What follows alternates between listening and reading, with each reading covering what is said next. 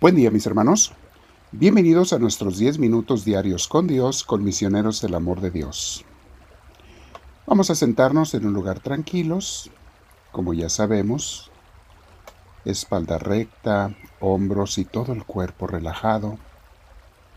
Si puedes cierra tus ojos y vamos a respirar profundo pero muy despacio, sin prisa. Inhalamos y luego exhalamos con mucha calma y le preparamos el cuerpo, el alma, el corazón a Dios con esta oración.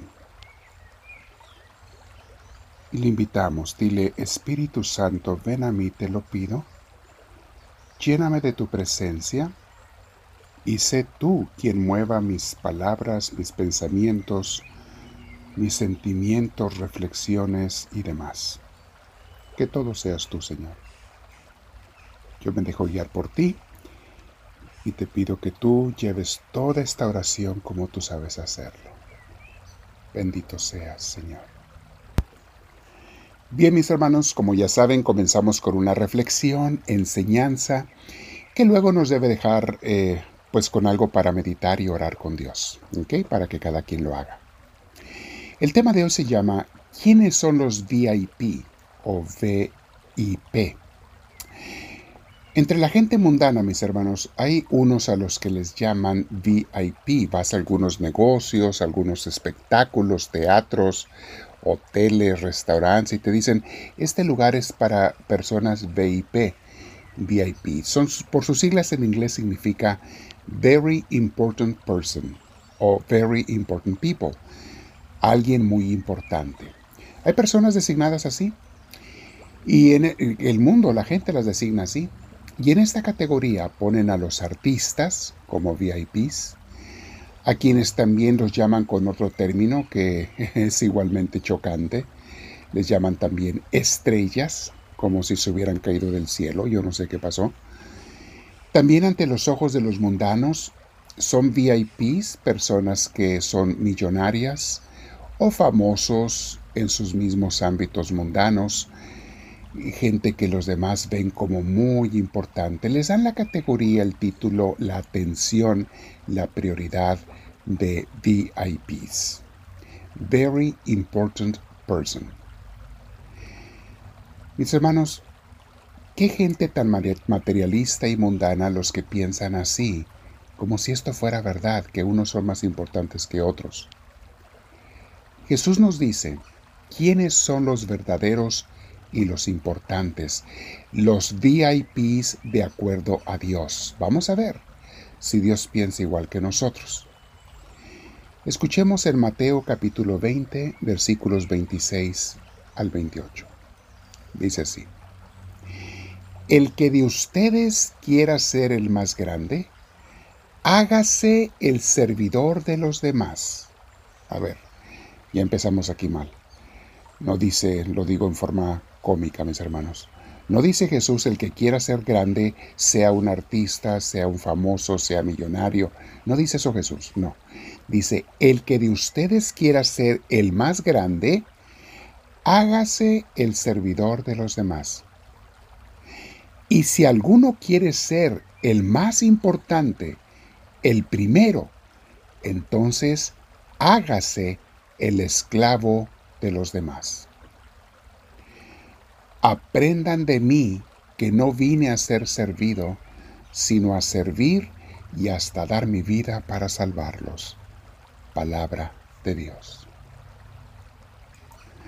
¿Nota la diferencia, mi hermana, mi hermano, entre la forma en que piensa el mundo y la forma en que piensa Dios?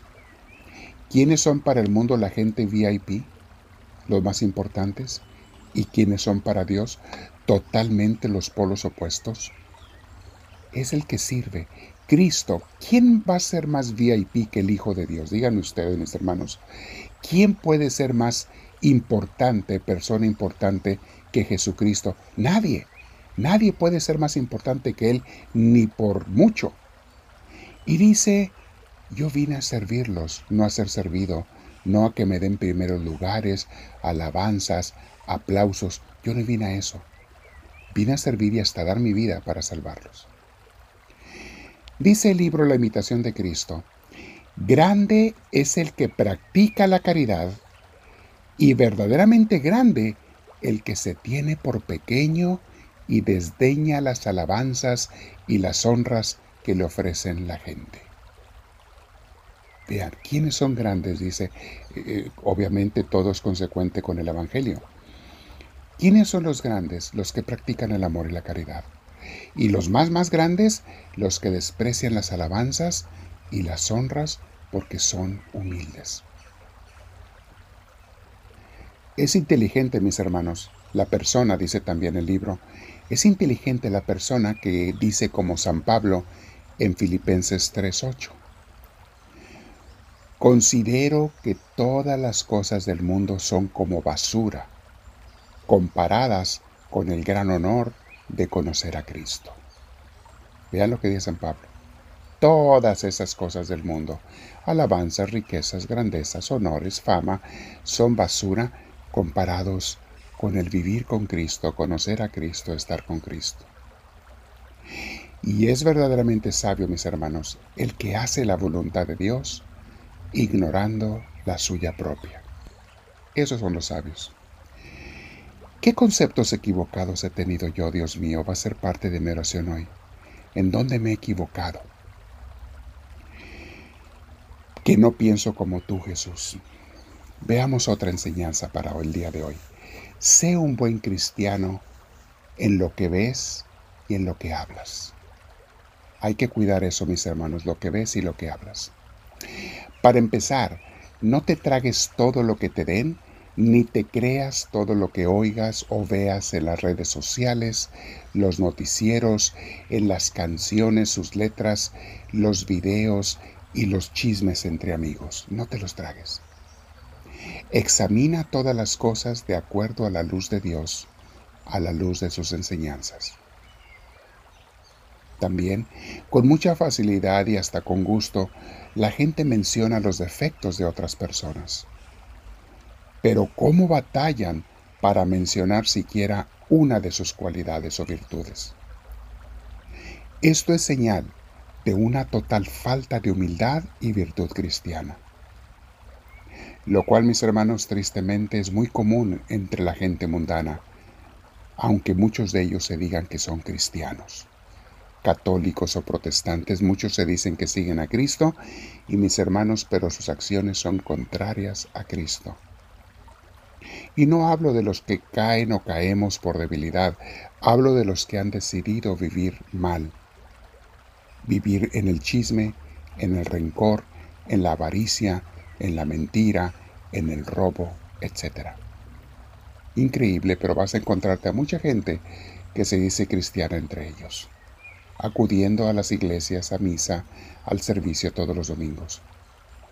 Es triste, y no, no lo vamos a criticar, pero lo hacemos consciente para no caer nosotros en esa trampa.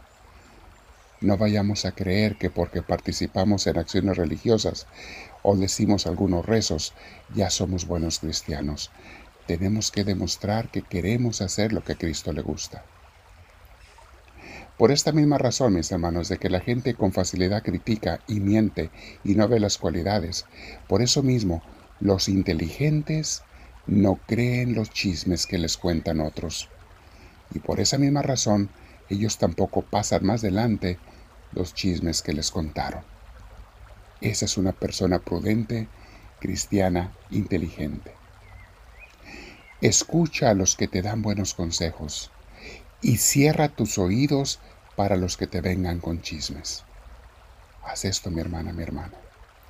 Si no encuentras gente sabia a tu alrededor para poder aprender de ellos, tienes suficiente sabiduría en los libros que nos han dejado los santos y los sabios antiguos, además de la Santa Biblia.